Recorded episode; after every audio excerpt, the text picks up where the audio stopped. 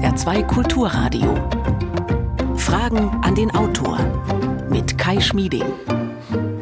Schönen guten Morgen. Die Kuh begegnet Ihnen, seit es Reklame gibt, als Sympathieträgerin in der Werbung, die lilafarbene, die französische, die die immer lacht, La Vache Curie oder die vielen Kühe im Bergwiesen-Idyll, die auf Milchtüten abgebildet sind und uns Naturnähe suggerieren sollen. Allerdings gibt es natürlich auch andere Erzählungen über die Kuh, etwa, dass sie für eine klimaschädliche Form der Landwirtschaft und Ernährung steht, wird ja immer wieder gesagt, für die Produktion eines Kilos Rindfleisch braucht man 15.000 Liter Wasser oder auch, dass die Rindviecher durch ihr Fort fortwährendes Flatulieren und Rülpsen zu viel Methan ausstoßen. Viele dieser Geschichten stimmen so nicht, sagt unser heutiger Gast. Und er meint im Gegenteil, die Kuh könnte der Nukleus einer umfassenden Agrarwende werden. Herzlich willkommen hier in Saarbrücken. Florian Schwinn, hallo. Guten Morgen.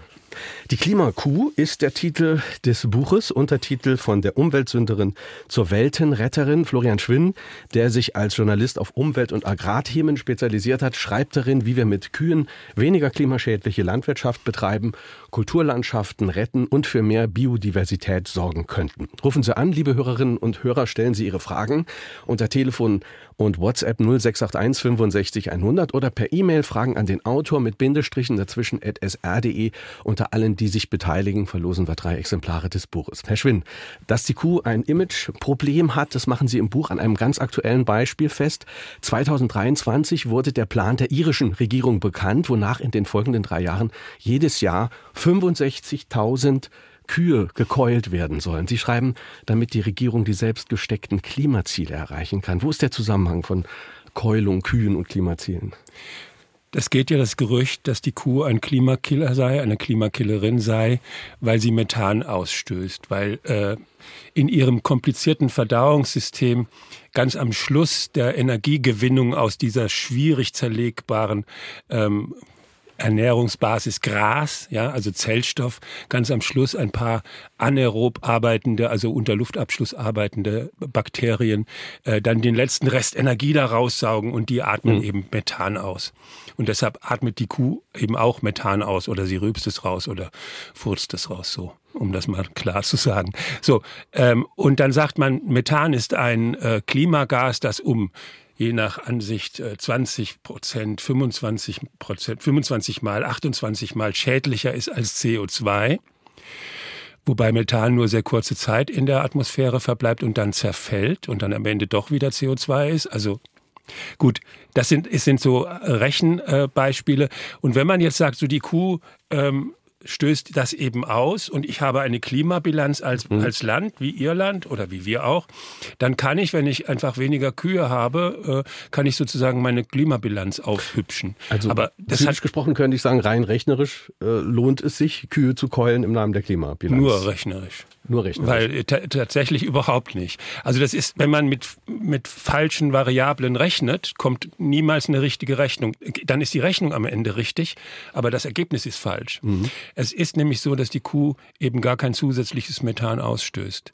Wenn es nämlich so wäre, dass die, dass die Rinder dafür verantwortlich äh, wären, dass wir in der Atmosphäre in den letzten 30 Jahren immer mehr Methan haben, nochmal ein großer Anstieg seit zwei, es gab mal so eine, so eine Plattform, da war auf einer hohen äh, Ebene blieb das Methan in der Atmosphäre ähm, ein paar Jahre gleich und seit 2007 steigt das jetzt wieder steil an. Ähm, Gleichzeitig sinkt aber die Zahl der Rinder, die wir weltweit halten. Mhm. Ja, also die ist deutlich unter einer Milliarde gewesen zwischenzeitlich. Dieses bildet sich aber in, dem, in der Zunahme oder Abnahme von Methan in der mhm. Atmosphäre mhm. überhaupt nicht ab. Wie das mit dem Methan genau ist, da werden wir im Laufe der nächsten 50 Minuten noch drüber sprechen. Ich möchte aber trotzdem jetzt noch mal die Iren äh, äh, anführen und unsere Nachbarn, die Franzosen, die haben auch eine Strategie veröffentlicht, den Viehbestand zu verringern. Rinderhaltung sei für über 11 Prozent der französischen Klimagasemissionen zuständig zuständig, vergleichbar mit den Emissionen aller Wohngebäude, steht in Ihrem Buch. Hat ja, es nicht doch eine Rationalität? Äh, ja, das ist toll, es äh, hört sich ganz toll an. Es hat nur nichts miteinander zu tun. Weil ähm, wenn ich, wenn ich einen Methankreislauf habe in der, in der Welt, wo schon seit Jahrmillionen die Wiederkäuer einzahlen, und zwar alle Wiederkäuer, ja, auch Hirsche und äh, Antilopen und äh, Giraffen. Giraffen und so weiter. Alle, die Wiederkäuer sind, Schafe, Wildschafe, äh, ganz egal. Ähm, und wenn die nicht mehr geworden sind im Laufe der Zeit, sondern eher weniger, was ja der Fall ist, ne? das, weil wir ja viele wildlebende Rinder, zum Beispiel den Auerochsen, ausgerottet haben ähm, und nicht ganz ersetzt haben durch unsere Nutztier, durch unser Nutztier Kuh, dann müsste das eigentlich weniger geworden sein in der Atmosphäre. Mhm. Ja, es wird aber mehr. Was setzen Sie dem jetzt entgegen? Also Sie sagen ja, die Kuh kann Kern einer Agrarwende werden. Sie sagen, die soll raus äh, aus dem Stall auf die Weide. Was gewinnen wir dabei? Wir können drei Krisen auf einmal mit Rindern bekämpfen. Die Klimakrise, indem wir die Rinder rauslassen auf die Weiden. Ich sag gleich, wie das geht. Dann das zweite ist die Bodenkrise. Wir haben ein eklatantes Problem mit der, mit der Bodenfruchtbarkeit. Äh, in vielen Ackerböden verlieren wir Humus, wir verlieren Bodenleben. Das Bodenleben ist das, wovon wir alle leben. Das macht den Boden fruchtbar. Und wir haben eine eklatante Biodiversitätskrise. Wir verlieren Artenvielfalt seit Jahrzehnten draußen in der Flur. Mhm. Alles das können wir rückgängig machen, wenn wir die Rinder rauslassen und Weidelandschaften wieder eröffnen. Mhm. Also wenn wir statt zu mähen und die, und die Kühe im Stall stehen zu haben, die Kühe selber ernten lassen und äh, rauslassen. Damit wir das genau verstehen. Also eine Weide ist was ganz anderes als eine Wiese jetzt zum Beispiel. Ich unterscheide Mähwiese und Weide. Ja, es gibt sicherlich äh, in den Alpen oben irgendwo Wiesen, die nicht äh, nicht begrast und auch nicht beerntet werden, also auch nicht gemäht werden. Aber es sind nicht so arg viele. Auch in den Almen wird ja, sind ja, das sind ja gerade richtige Weiden. Mhm. Ähm, Mähwiese ist mehr in den Tälern, in dem Flachland und so weiter, wo man mit dem Traktor gut fahren kann, äh, wo man dann vier, fünf, sechs Mal im Jahr mäht. Das sind Wiesen, die nur noch dem Namen nach irgendwie lebendig aussehen. Da sind am Ende, wenn man das ein paar Jahre lang macht und dann auch noch zwischendrin düngt, äh, sind dann noch drei, vier Gräser, die da überhaupt leben, die das überhaupt überleben können. Ganz, ganz wenig Insekten, weil da nichts blüht, weil ja ständig gemäht wird. Und eine Weide ist was völlig anderes. Eine Weide ist immer was Lebendiges. Da stehen die Rinder draußen, die niemals überall fressen nämlich da, wo die gerade einen Fladen fallen gelassen haben, da kommen die erst in einem halben Jahr wieder. Ähm, da kann sich dann in diesem Fladen selber, kann sich unglaublich viel ansiedeln. Also ja, man hat schon in einem einzigen Kuhfladen 4000 Individuen, Insektenindividuen gezählt. Und das sind nur die, die da drin leben. Da sind nicht mal mit, die mitgezählt, die das nur mal kurz besuchen, Schmetterlinge, die da irgendwelche Salze lecken oder so, ähm, und die Pillendreher, die da die, ihre Sache schon weg. Ab, abge, abgerollt haben, weggerollt haben und woanders verbuddelt haben. Und dieser dieser Kuhfladen ist ein Nukleus, aus dem die Artenvielfalt neu entstehen kann. Man mhm. kann also sozusagen, wenn man die Kühe wieder rauslässt, die, den Artenschwund rückgängig machen. Das zweite ist, das Bodenleben, von dem ich schon gesprochen habe, baut aus diesem Kuhfladen unglaublich viel in den Boden ein. Humus wird da aufgebaut. Humus besteht zu 60 Prozent aus Kohlenstoff, weshalb eine Weide, eine funktionierende Weide, die tatsächlich beweidet und nicht gemäht wird, ähm, 135 Tonnen Kohlenstoff pro Hektar speichern hm. kann. Das habe ich jetzt verstanden. Also die Kuh ist dann auch so eine Art Landschaftsgestalterin ja. in, in, in diesem Weidenkontext. Das schreiben Sie auch jetzt mal als, als Nicht-Experte gefragt. Äh, kann man sich vorstellen, dass sich das überhaupt trägt dann wirtschaftlich? Das, das würde doch auf jeden Fall bedeuten, dass ich viel weniger Tiere habe, dass ich einen viel größeren Aufwand habe, die dann da rauszubringen und dann äh, noch, noch mal reinzubringen ja. Äh, zum, zum Melken möglicherweise. Ist, ist das Konzept etwas, ähm, was am Ende sich sich auch rechnet für den Landwirt? Ja, ich habe ähm, auch in dem Buch ja vorgestellt, ähm, es gibt, das sind meistens Projekte, die im Naturschutz angesiedelt sind, große Weideprojekte, die aber landwirtschaftliche Betriebe sind die sich auch Landwirtschaft, als landwirtschaftlicher Betrieb tatsächlich rechnen müssen. Und das tun die auch. Die haben, natürlich kriegen die die gleichen Subventionen wie auch ein anderer äh, Betrieb. Das sind Biobetriebe, ähm, natürlich. Und die äh, rechnen sich genauso wie jeder andere landwirtschaftliche Betrieb auch. Bei denen sind die Subventionen, machen ungefähr äh, 35 bis 40 Prozent aus des ja. Einkommens. Der Rest, den Rest müssen sie selber generieren, müssen sie selber einnehmen.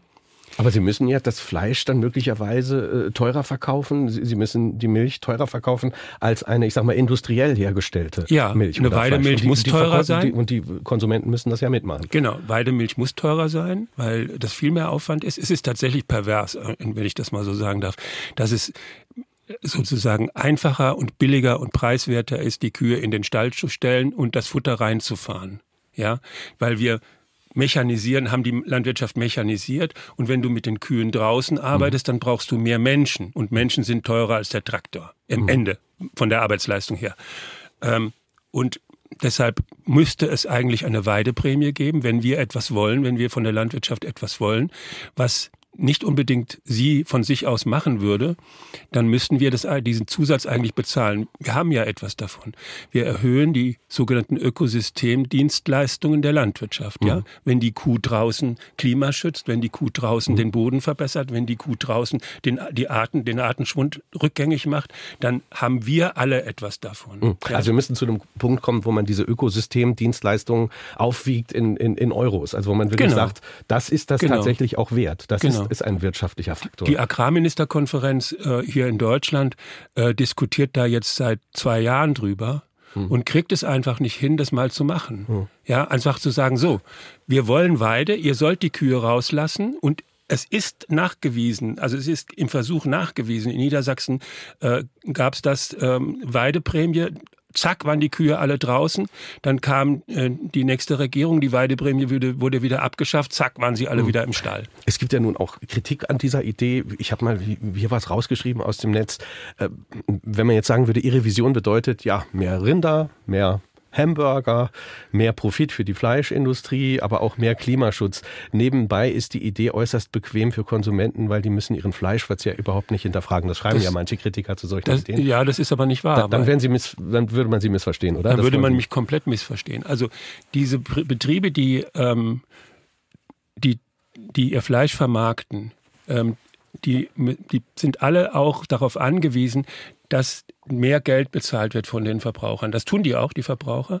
Und noch etwas kommt dazu, die meisten von denen, die solche Weideprojekte tatsächlich fahren, die gehen dann auch darauf, dass sie sagen so und wir wollen auch from nose to tail, also von der dass man das ganze Tier ist, von vom Nicht Schwanz bis, Filet, zur, ne? bis zur Nase sozusagen ja. das ganze Tier mhm. vermarktet. Das heißt, es gibt dann auch Ragout aus Innereien mhm. und so weiter und die man dann kaufen kann und Bäckchen, das, ne? Bäckchen und und so weiter. Das funktioniert aber tatsächlich auch. Also es gibt's wirklich, wo diese Weideprojekte sind und die Leute dort auch zum Spazierengehen hingehen, die sind sehr, sehr attraktiv. Vor allem, wenn es so halboffene Weideprojekte sind. Also man hat dann so eine nordische Savanne, ja. Mhm. Man, man fühlt sich dann wirklich wie im Urlaub. Man geht da rein und fühlt sich wie im mhm. Urlaub.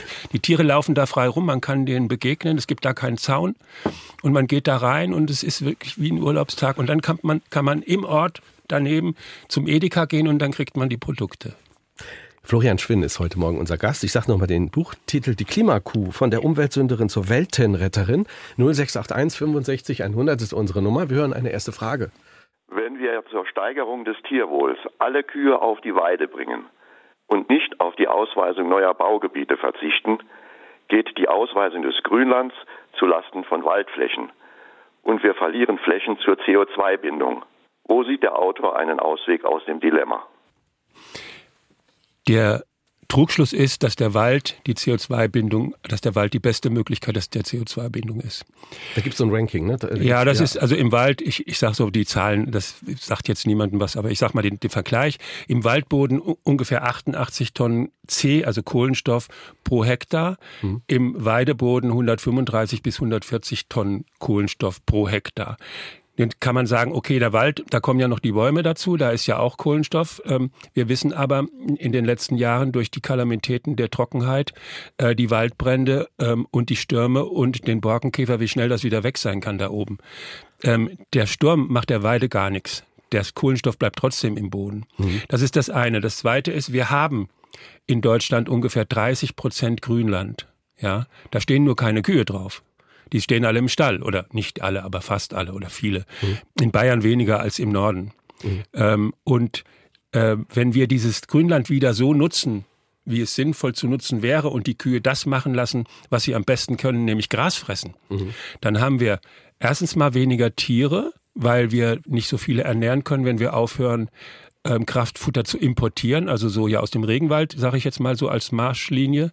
Ähm, wenn wir damit aufhören und die Kühe wirklich ernähren von den Höfen, und von dem Boden, den, den wir haben, dann haben wir erstens weniger Tiere, zweitens wird das Fleisch teurer, weil es mehr Arbeit ist, die Milch wird auch teurer, weil es mehr Arbeit ist, mhm. aber wir haben auch, wir wissen auch, dass die Verbraucher bereit sind, das zu bezahlen. Es mhm. gibt Projekte, zum Beispiel eine Bauernmolkerei im Norden, Hamfelder Hof, die hat vor Corona schon um 20 Cent pro Liter Milch erhöht mit eben dieser Maßgabe, wir bauen um.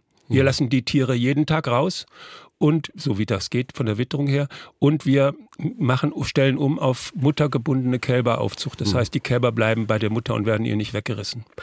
Ich möchte doch nochmal auf das zu sprechen kommen, was der Hörer gesagt hat. Hat er nicht doch einen Punkt, wenn er sagt, zum Beispiel, ähm, äh, wenn man sich mal überlegt, dass ja frei werdende Flächen äh, zur Renaturierung auch genutzt werden könnten, also zum Beispiel zur Wiedervernässung von Mooren. Ja. Äh, da ist der Rinderhaltung auf jeden Fall das Klimaschädlichere. Wenn, wenn ich als Alternative sage, ich mache mit der Fläche sowas. Zum ja, wenn ich zum Beispiel das mache, was wie es äh, in Thüringen äh, an manchen Stellen gemacht worden ist, wo Moore wiedervernässt worden sind, wenn ich dann ähm, dort Wasserbüffel nehme, dann habe ich die besten Wasserbauer mhm. dieser Welt, ja.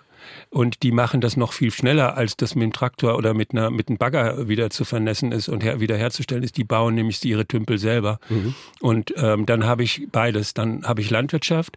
Außerdem kann ich Paludi, so die sogenannte Paludikultur, also die Feuchtkultur machen. Wir haben zum Beispiel im Norden ja redgedeckte Häuser. Mhm. Wo kommt das Red her?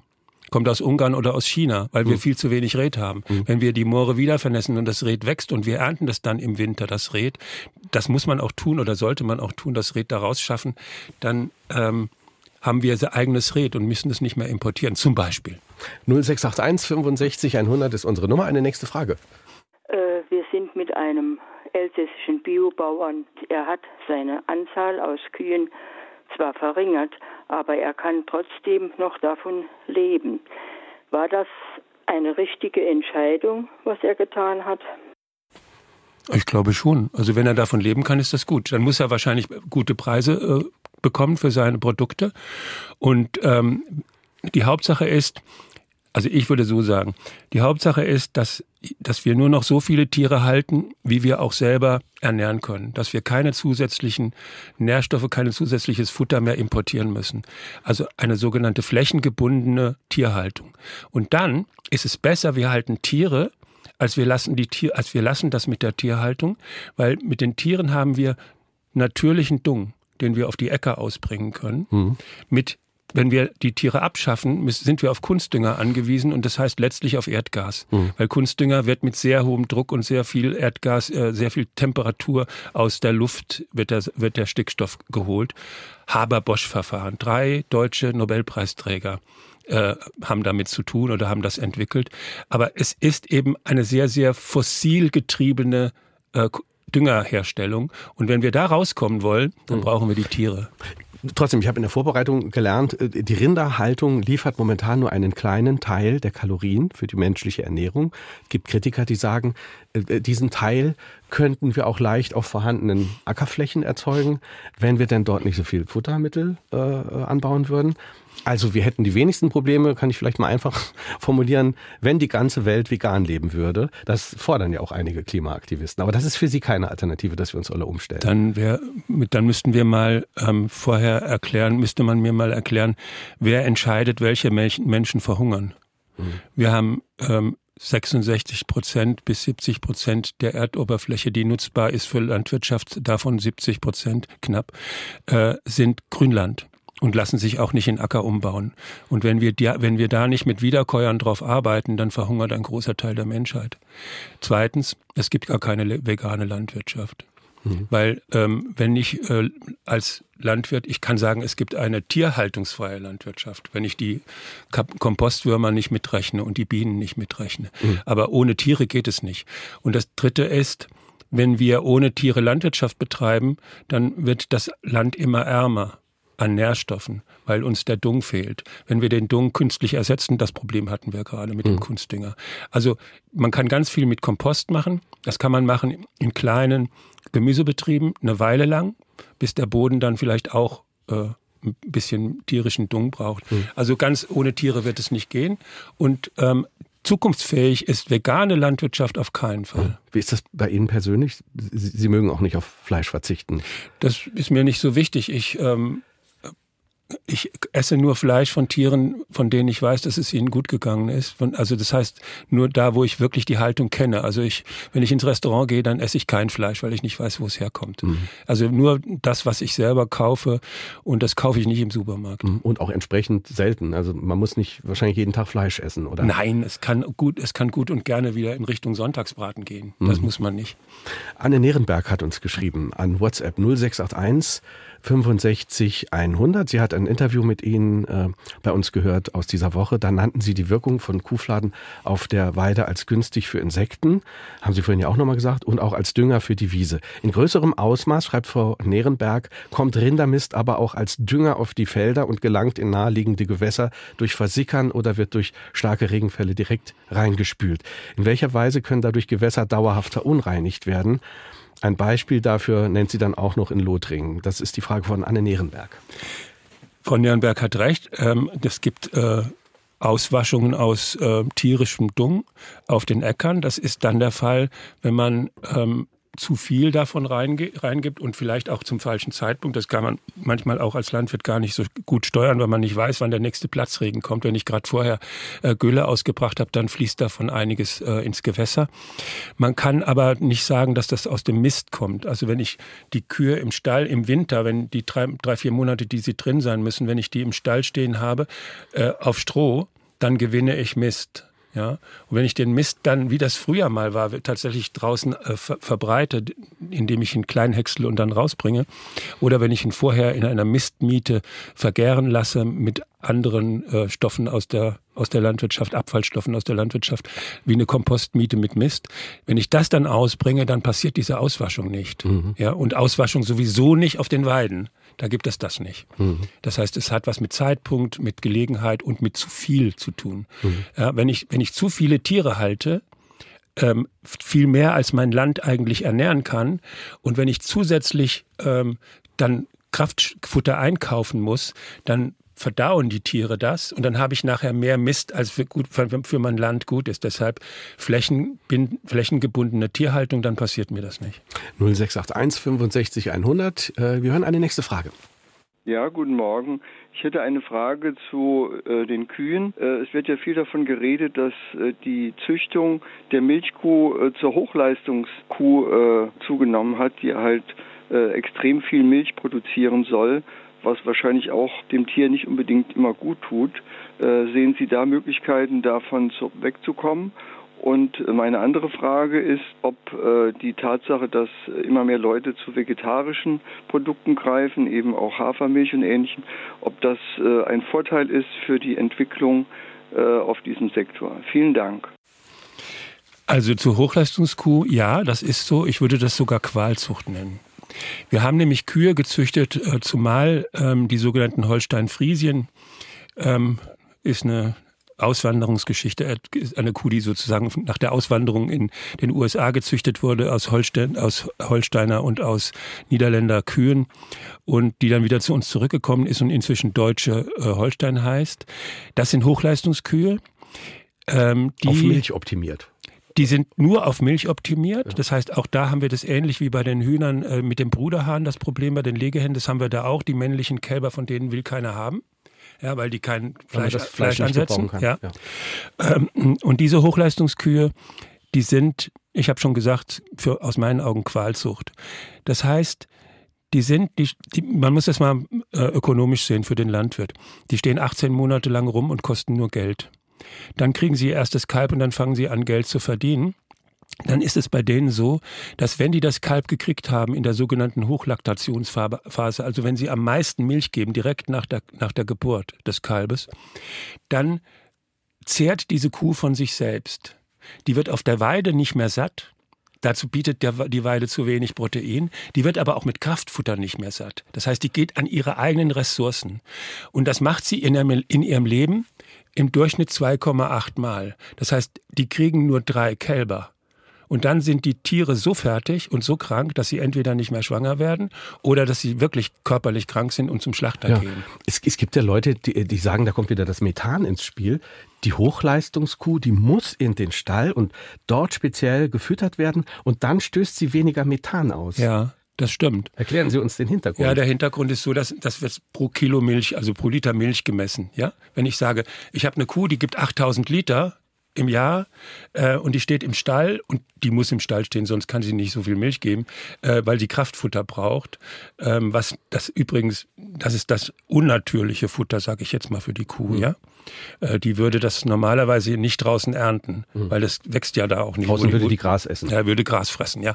Ähm, und dann habe ich, dann, dann komme ich runter mit der Methan, mit dem Methanausstoß pro Liter Milch. Aber, das Aber bei diesen Untersuchungen ist immer verglichen worden Stallkuh mit Stallkuh. Wenn man Stallkuh mit Weidekuh äh, vergleicht, dann kommt man bei der Weidekuh auf die auf ein, ein Viertel des, des Methanausstoßes pro Liter Milch äh, von dem, was Stallkühe haben. Und, und, wie ist das jetzt mit dem Milchausstoß? Sie schreiben ja im Buch, die Weidekuh ist ja nicht auf Milch optimiert, aber sie hat eine ja, ja, längere Lebensdauer. Es gibt auch, es gibt auch äh, durchaus äh, viel milchgebende Kühe, die man gut auf die Weide lassen kann. Mhm. Die sind nicht so riesig und nicht so groß und geben nicht so viel Milch. Die sind kleiner äh, geben aber im Verhältnis genauso viel Milch. Also ja? in ihrem ganzen Leben geben die möglicherweise genauso viel Milch? Das sowieso. Wie so eine, wie so eine Hochleistungskuh halt in ihrer äh, zweijährigen oder dreijährigen Hochleistungsphase. Das sowieso, aber, aber die Bauern sind ja auch inzwischen, die müssen ja auch rechnen und die sind ja auch inzwischen darauf gekommen, dass das eine Milchmädchenrechnung ist mit der Hochleistungskuh. Das heißt, auch die Züchtung geht wieder rückwärts. Das heißt, wir brauchen, wenn wir die alle auf die Weide lassen wollen, andere Kühe. Das ist klar. Wir brauchen robuste Kühe, die vielleicht auch das ganze Jahr draußen sein können, wo das möglich ist. Und wir brauchen Kühe, die tatsächlich aus dem, was sie draußen fressen können, was sie selber ernten sozusagen, auch tatsächlich ihre Leistung auch in Sachen, in, in Sachen Milch äh, erbringen können. Die gibt es. Die anderen, von den anderen Kühen, von den, diesen super Hochleistungskühen müssten wir uns eigentlich verabschieden. Jetzt hat der Hörer Jetzt eben. Mit der Hafermilch. Ja, das die, wollte genau, ich noch das wollte ich sagen. Die vegetarischen Produkte. Das wollen wir ja. nicht vergessen, das habe ich mir aufgeschrieben. Nein, nein, ich habe es mir auch aufgeschrieben. Ja. Also das ist ein sehr schönes Beispiel. Es gibt in Norddeutschland eine Bauernmolkerei, die jetzt Hafermilch produziert. Begründung, wir bauen den Hafer sowieso an.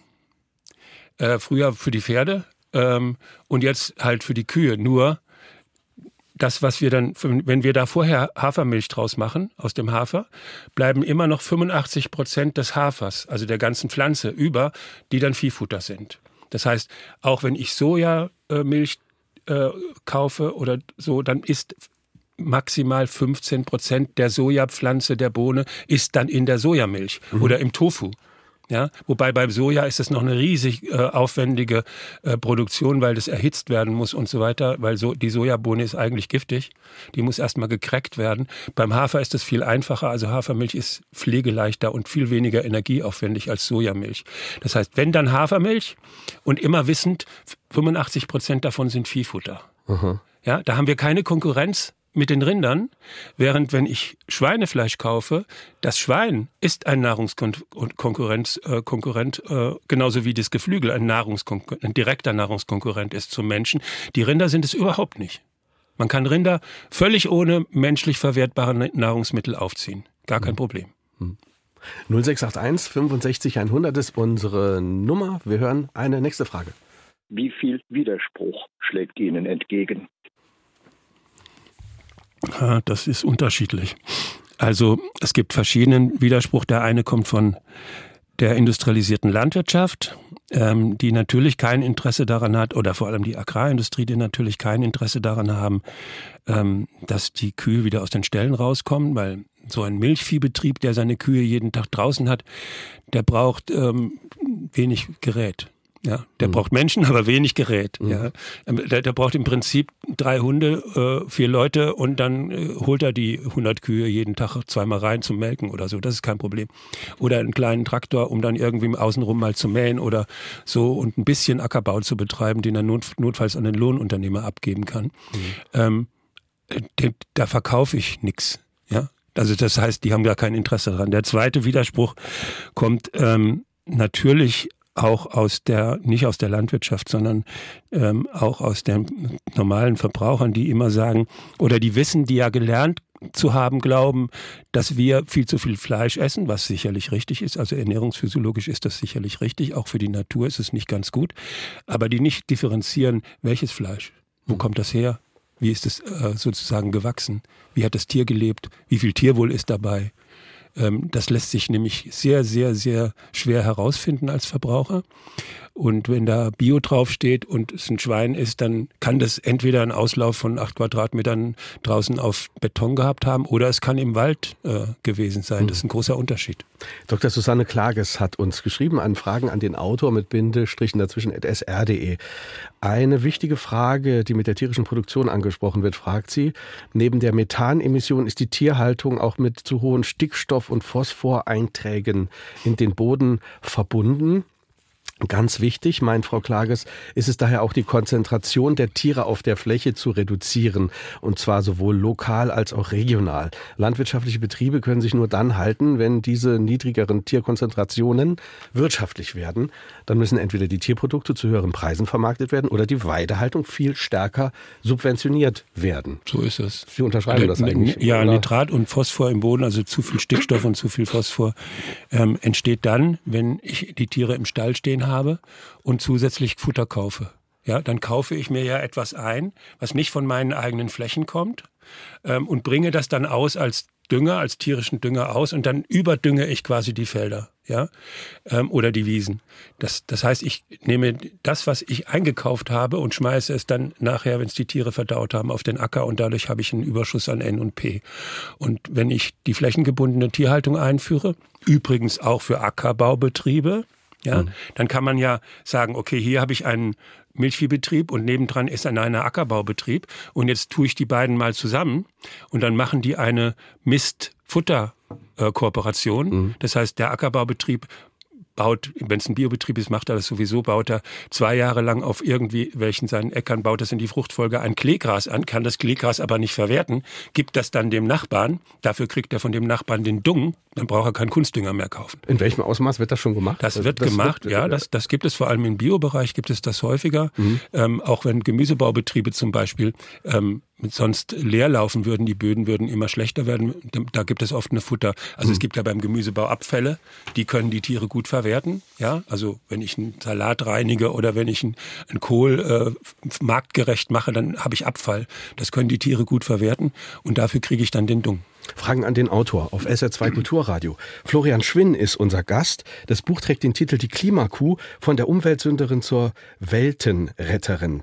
Ja, äh, wir haben gerade über diese Betriebe uns unterhalten und Sie haben von diesen Kooperationen erzählt. Ein, ein, eine besonders beeindruckende Passage aus dem Buch war für mich, da, da sind Sie in einem Weidebetrieb, der relativ groß ist und Sie beschreiben dann, wie diese Tiere da getötet werden. Das hat auch Sie, glaube ich, irgendwie beeindruckt dabei zu sein. Das müssen Sie uns erzählen. Schuss auf der Weide, ja.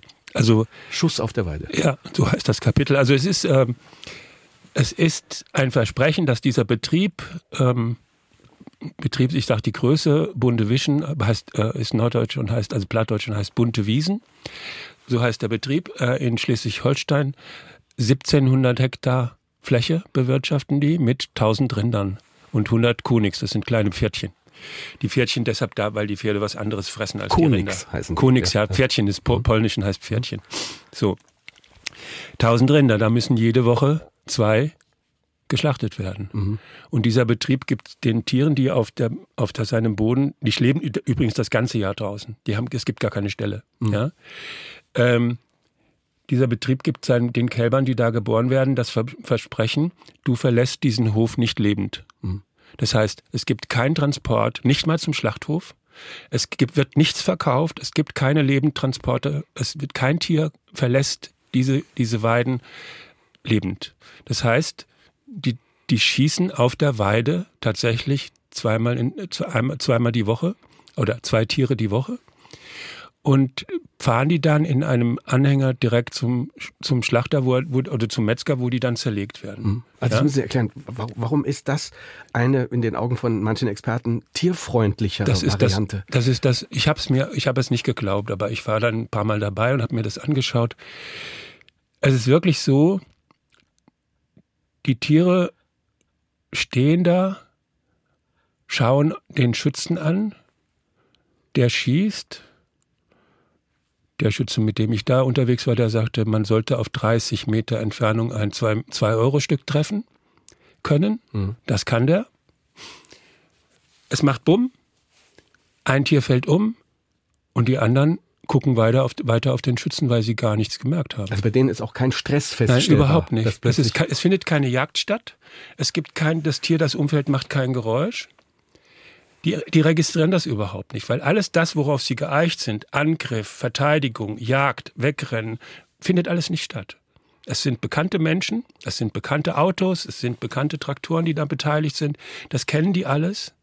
Und deshalb findet der Tod in deren Augen gar nicht statt. Das heißt also, dieser Mensch, der da kommt und dieses Der ist der Einzige, der Stress hat. lange etwas in der Hand hat, der wird auch nicht von den Tieren möglicherweise wiedererkannt als derjenige, der den Tod gebracht hat Nein. in der letzten Woche. Nein, nein, weil den, weil äh, den Tod haben sie gar nicht registriert. Das Tier, das getötet wird, das hört den Schuss nicht, weil die Kugel schneller ist als der Schall.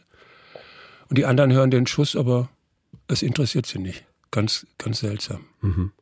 Aber es ist so. Tatsächlich. Und das macht dieser, dieser Mensch zweimal in der, in der Woche. Einmal, einmal zwei Tiere, so.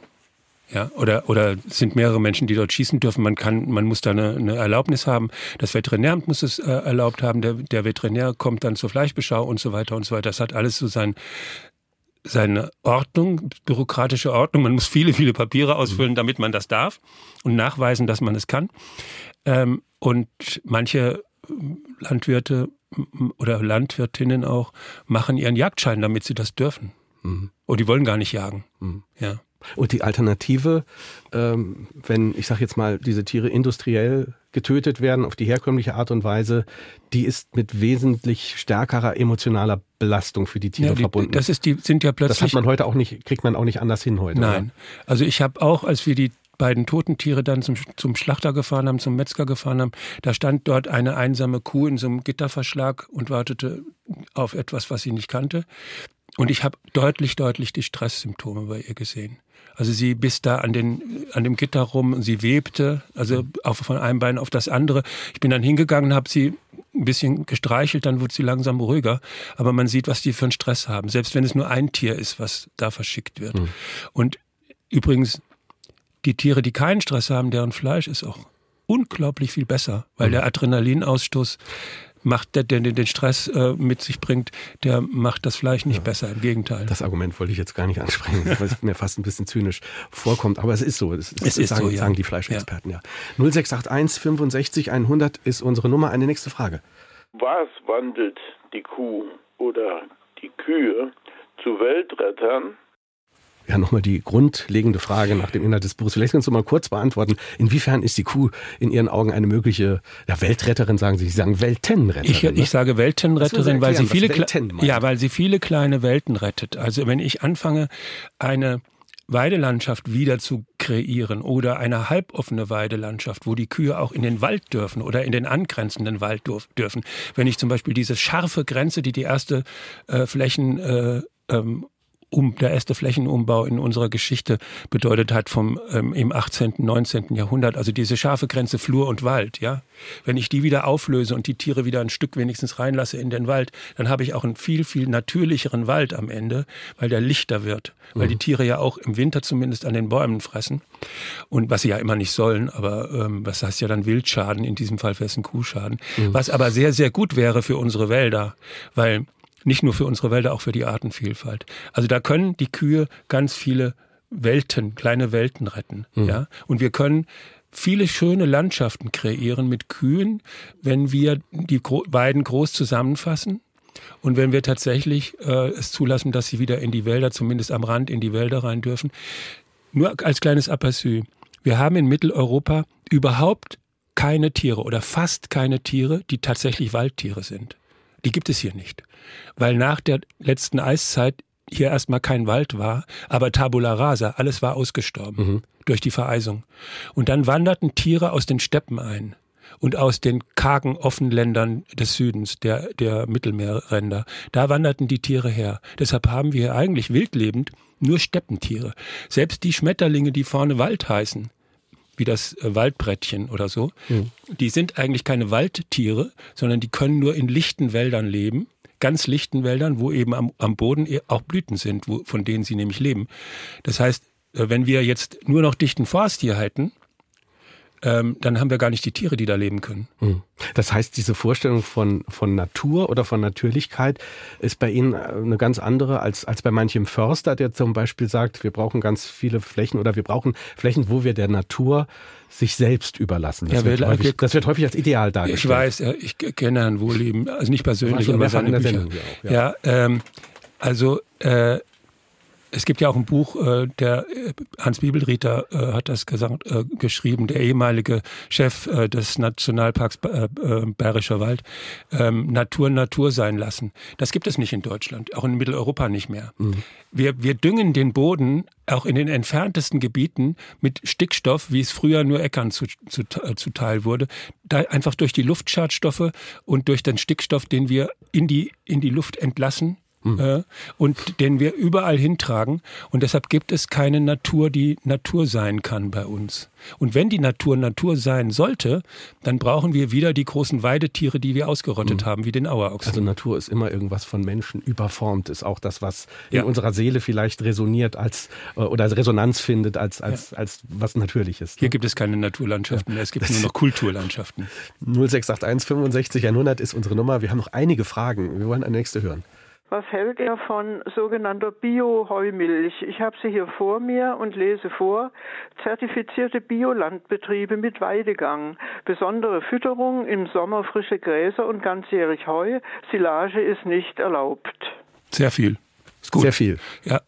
Also, äh, wenn, wenn wir diese Art der, wenn wir es sagen wir mal, als Verbraucherinnen und Verbraucher unterstützen wollen, dass die Kühe wieder rauskommen, dass sie das tun dürfen, was sie natürlicherweise am besten können, Gras fressen, äh, dann sollten wir solche Produkte kaufen. Die sind teurer, ja, die sind was, aber auch mit Recht teurer. Haben Sie das gerade im also, ähm, also ich denke jetzt an die, äh, die ich so kaufe, der kostet so 1,79 bis 1,95 mhm. in den Dreh, je nach äh, Laden, wo ich den kaufe und je nach Provenienz der Milch. Also ähm, ist schon deutlich teurer als das, was ich äh, beim Discounter bekomme. Mhm. Sie schreiben aber auch über äh, den ironischen politischen Zustand, sag ich mal, als, als der Ukraine-Krieg begann und, und es da diese ganzen Einschränkungen ja. gab. Da schreiben Sie über einen Zeitpunkt, da war, glaube ich, die Milch im Discounter teurer als im Bioladen. Als im Bioladen. Ja, da hat mich ein, ein Bauer angerufen und hat gesagt, du musst mal zu Aldi gehen. Und dann habe ich das tatsächlich gemacht und stellte fest, die Biomilch beim Aldi kostete über zwei Euro, weil ähm, eigentlich war teurer geworden die konventionelle Milch. Die konventionelle Milch war teurer geworden, weil die konventionellen Betriebe äh, Kunstdünger verwenden. Und der Kunstdünger war durch die Decke gegangen, weil er vorher mit Putins Erdgas hergestellt worden mhm. ist. Ne? Das wir jetzt nicht mehr hatten. Und dann ähm, hat Aldi, das war tatsächlich Aldi, ich kann es deshalb so sagen, ähm, hat Aldi einfach die, den, den Abstand zwischen der Biomilch und der konventionellen Milch gehalten. Der mhm. hat einfach die 40 Cent gehalten. Und plötzlich war die Biomilch beim Aldi um 30, 40 Cent teurer als im Bioladen. Mhm. Die gleiche übrigens. Exakt die gleiche. Ja. Wir hören eine nächste Frage.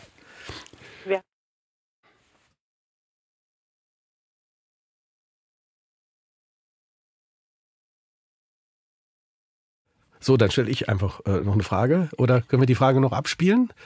Ähm, dann äh, sollten wir noch über einen Mythos sprechen, äh, den Sie auch ansprechen im Buch, und zwar der Wasserverbrauch. Ich habe es vorhin auch gesagt. Man liest immer wieder, ein Kilogramm Rindfleisch, wenn wir das produzieren, dann verschlingt das 15.000 Liter Wasser. Wir haben so Wie einen ungeheuren Fleischkonsum in Deutschland. Äh, wäre es nicht besser, mit weniger tierischem Eiweiß zu äh, arbeiten? Äh, sprich, es gibt diese ungeheure Mengen an Käse, an Tierprodukten. Vielleicht alle ein bisschen weniger tierische Produkte kaufen. Dann geht die Hörerfrage vor. Ja, dann geht die Hörerfrage vor, dann ist die Hörerinfrage vor, klar. Ähm, ja, es ist, ich habe das gar nicht äh, verneint. Im Gegenteil, ich sage ja nicht, wir sollen mehr Fleisch essen, um Gottes Willen. Mhm. Ja, ich sage ja, wenn wir eine flächengebundene äh, Tierhaltung haben, dann haben wir per se weniger Fleisch. Ja, weil viel, wir haben deshalb so viel Fleisch, weil wir so viel Futter importieren oder so viel Futter auf, an, auf unseren Flächen anbauen, wie wir gar nicht müssten. Es würde reichen, wir würden diese Abfallprodukte aus der Lebensmittelproduktion nehmen als, als Tierfutter, dann hätten wir aber sehr, sehr viel weniger weniger, vor allem Schweine und sehr, sehr viel weniger Hühner. Da müsste man mal aufpassen, was dann das Ei kostet. Äh, also das ist die, das ist insofern äh, richtig, das kann man immer sagen. Das heißt aber nicht, dass wir jetzt tatsächlich aus der äh, aus der Rinderhaltung aussteigen sollten. Das sollten wir auf keinen Fall tun. So, und jetzt war die Frage mit genau, dem Wasser. Ich hatte den Wasserverbrauch eben angesprochen. Da, da sagen Sie, das ist, ist das, die Statistik ist da ein bisschen, ähm, naja, so mal falsch wiedergegeben worden. Oder also so es ist eine völlig verrückte Untersuchung, die dem äh, zugrunde liegt. Übrigens sind es 15.415 Liter. Ich habe mir das genau okay, gemerkt. ja. Also ich habe das jetzt so oft Ja. gelesen und geschrieben, dass ich das aus dem FF weiß. Ähm, das ist äh, eine Untersuchung von einem äh, äh, US-amerikanischen, einem niederländischen äh, Wissenschaftler, die sich ein Produkt ausgesucht haben, um dessen ähm, in diesem Fall hydrologischen Fußabdruck äh, weltweit mal zu vergleichen. Wenn die jetzt Tomaten genommen hätten, hätte ich das für sinnvoll gehalten. Weil es ist ja so, wenn man Tomaten in Spanien produziert und exportiert die dann nach Deutschland, dann ist das Wasser Dann aus das Wasser Spanien weg. tatsächlich weg. Ja. das haben dann wir hier in Deutschland. Wenn ich das dann rauspinkel, das Wasser wieder, dann Mhm. ist es ja nicht in Spanien dadurch. Ja, so äh, beim Rindfleisch ist das nicht so oder fast nicht so. Und das Zweite ist, natürlich sind in einem Kilo Rindfleisch genauso viel äh, ist genauso viel Wasser wie in einem Kilo Menschenfleisch bei uns. Ja, also das ist ähnlich. Das sind so 60 Prozent ungefähr. Jetzt, wenn ich jetzt 15.415 Liter für ein äh, Kilo Rindfleisch annehme, dann müsste der Mastbulle jeden Tag 11.000 Liter Wasser trinken. Wenn er das verbrauchen, in Anführungsstrichen verbrauchen wollte, das, das, Mhm, Das nicht schafft kein Tier. Ja, Ja. das schafft kein Tier. Der trinkt so 30, 50, ja, sowas um den Dreh. Wie kommt es dann statistisch zu der? Statistisch kommt es so, dass eben das Wasser, was auf den Acker fällt, wo das Futter ge- angebaut wird, oder das Wasser, was auf die Weide fällt neben der Kuh, äh, mit, mitgerechnet wird äh, zum Rindfleisch. Das heißt, es gibt da grünes, graues und blaues Wasser. Äh, Das Grüne ist das, was dem Tier angerechnet wird, obwohl es mit dem Tier gar nichts zu tun hat. Und das ist die Menge. Dann gibt es äh, blaues Wasser, das ist das, was tatsächlich irgendwie dem Gewässer entnommen wird, ohne in es wieder zurückgebracht zu werden. Steht in dieser, in dieser Untersuchung. Was natürlich Unsinn ist, wenn ich aus einem Gewässer, aus einem Bach, der neben der Weide fließt, äh, äh, die Kühe tränke, dann pinkeln die auf die Weide und zack ist das Wasser wieder da. Ja? Ähm, wenn ich, äh, wenn es regnet, ähm, das, dann tut es das auch, äh, wenn die Kuh da nicht drauf steht. Ja? Mhm. Deswegen sagt die Studie auch, also Kühe, die im Stall stehen, die verbrauchen sehr, sehr viel weniger Wasser. Das ist äh, Ja, es wird ihnen dann wieder das Wasser, was, was, was äh, auf das Futter fällt, äh, wird, wird dann wieder ihnen zugerechnet. Ach so. Aber trotzdem ist es so, dass tatsächlich die Kühe, die draußen stehen, mehr Wasser verbrauchen, vor allem in feuchten Gegenden, so wie bei uns. Ja. Hm. Und am Ende ist es so, dass es ja 15.415 Liter über die ganze Welt gerechnet. Und dann, wenn ich dann mal genauer hinschaue, dann ist es am günstigsten, wäre es am günstigsten, Rinder zu halten bei uns in Deutschland oder in Mitteleuropa. Da ist der Wert wo? Also dieser etwas Äh, da, da ist er verquere bei, Wert? bei äh, 8000 Liter ungefähr und wenn sie im Stall steht, ist er äh, bei 9000 und wenn, wenn sie im Stall steht, ist er bei 7000, weil im Stall regnet es halt seltener. Ne? Also das ist eine völlig verrückte Untersuchung. Bei der Untersuchung oder bei dem, bei dem äh, Narrativ, dass die Kuh ein Klimakiller, eine Klimakillerin sei, weil sie Methan ausstößt, da kann ich noch feststellen, wer davon profitiert. wer? Also 2011 hat Mercedes äh, mal für ein neues Modell, Verbrennermotor, Werbung gemacht. Ähm, 200 Pferdestärken und klimafreundlicher als eine Kuh. Ja, 200, mehr als 200 Pferde und klimafreundlicher als eine Kuh. Da sieht man, cui bono, wem nutzt das? Ja, es nutzt der Öl- und Erdgasindustrie und das zusätzliche Methan in der, in der Er- Atmosphäre stammt eben auch von der Öl- und Erdgasindustrie. Vor allem durch Fracking entsteht das, weil das, man kann nicht alles auffangen, was beim Fracking daneben geht sozusagen. Ja, ich will ja das Öl und nebendran entweicht halt Methan. Und, da, und, und da, da kann ich noch sagen, cui bono, wem nutzt das? Es nützt der Erdölindustrie. Also das ist deren größter Coup, äh, dass sie es geschafft hat, dass wir beim Thema Methan immer so er, zuerst an die Kuh denken, ja, und nicht an das Auto oder die Erdgasindustrie. Ich denke gerade dran, äh, die, die Kuh bleibt ja trotzdem ein Wesen, das Methan ausstößt. Es wäre ja eine tolle Erfindung, wenn man es irgendwie schaffen würde, im Stall äh, oder sonst wo oder auf der Weide die, die, diese Emissionen irgendwie einzufangen. Ist aber und völlig- für, und Ja, für das- uns nutzbar. Aber wahrscheinlich Ja. ist das unrealistisch. Nein, das, Also- ist, das wird tatsächlich versucht Wird in den versucht, Stellen. ja. Ja, ja, das gibt es schon, da, da, dafür gibt es schon Untersuchungen. Äh, es ist aber auch unnötig, ehrlich gesagt, Mhm. weil diese Tiere leben in einem natürlichen Methankreislauf. Das ist wie der natürliche CO2-Kreislauf oder Kohlenstoffkreislauf. Ähm, wenn wir den nicht stören, dann passiert auch nichts mit der, mit der Klimaerwärmung. Ähm, wenn wir zusätzliches Methan ähm, daraus gewinnen können, auch schön, ja. Aber ein irrer Aufwand für keinen, keinen Effekt, glaube ich. Und das mit dem Wasser, da kann ich einfach nicht sagen, wem nutzt das, diese Untersuchung? Ich weiß es nicht. Es ist ein Wahnsinn, dass es immer noch ähm, bei uns äh, durch äh, die Presse geht und dass mhm. unsere Kollegen, Journalisten, das immer gerne wiederholen, ohne sich diese Untersuchung jemals angeguckt zu haben. Aber äh, wem nutzt das? Keine Ahnung. Vielleicht hat der eine oder andere ja die Sendung jetzt heute Morgen gehört. 0681 65 100 ist die Nummer. Wir hören eine nächste Frage. Inwieweit kann die Beweidung der Kühe auch dazu beitragen, dass der Boden weniger mit Chemikalien und Kunststoffen, die ja für den Menschen äußerst schädlich sind, verseucht wird und dadurch auch die Krankheitskosten verringern? Also die Weide braucht keine Pestizide. Es gibt da nichts, was man mit Chemie machen muss. Das ist, also ich kenne Gebiete, so halboffene Weidelandschaften, äh, wo ein kleines Wäldchen steht, wo die Rinder aber auch rein dürfen. Im Kinzigtal in Hessen zum Beispiel, da wird seit 60 Jahren beweidet.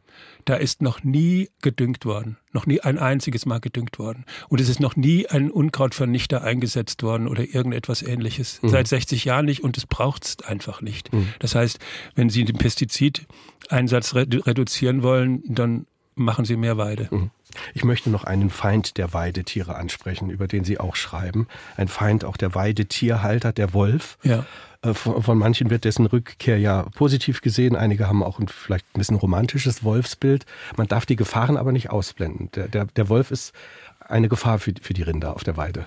Der Wolf ist eine Gefahr für die Rinder, wenn wir dem Wolf sozusagen so viel Spielraum lassen, dass einzelne Rudel und damit dann auch ganze Populationen, weil die Wölfe ja von Rudel zu Rudel, wenn sie dann älter werden, äh, wechseln, lernen, dass es sehr einfach ist, Weidetiere zu schlagen.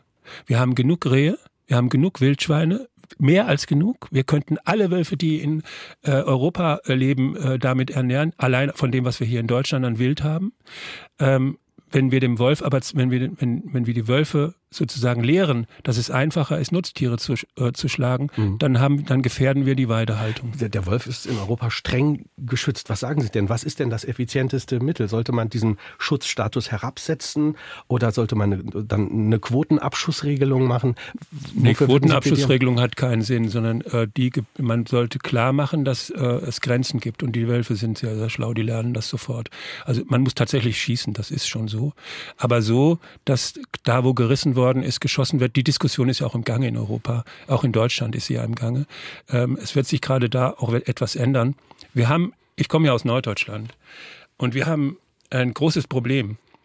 Ähm, wenn Sie nochmal irgendwann nach St. Peter-Ording oder nach Cuxhaven in den Urlaub fahren wollen, mhm. dann müssen Sie auch mit dafür sein, dass es wolfsfreie Deiche gibt. Mhm. Die Deiche sind nämlich nur mit Schafen zu, zu pflegen, mhm. nur mit Schafen zu halten, weil die nicht mehr nicht mehr mechanisch äh, bearbeitbar sind, sondern mhm. das müssen die Tiere machen. Also die trampeln da drauf, die halten das Gras. Die fressen, die, das sind die alles düngen, die trampeln. Kann keine Maschine. das kann Sinne keine. Maschine. Ja. Die Maschine gibt's nicht.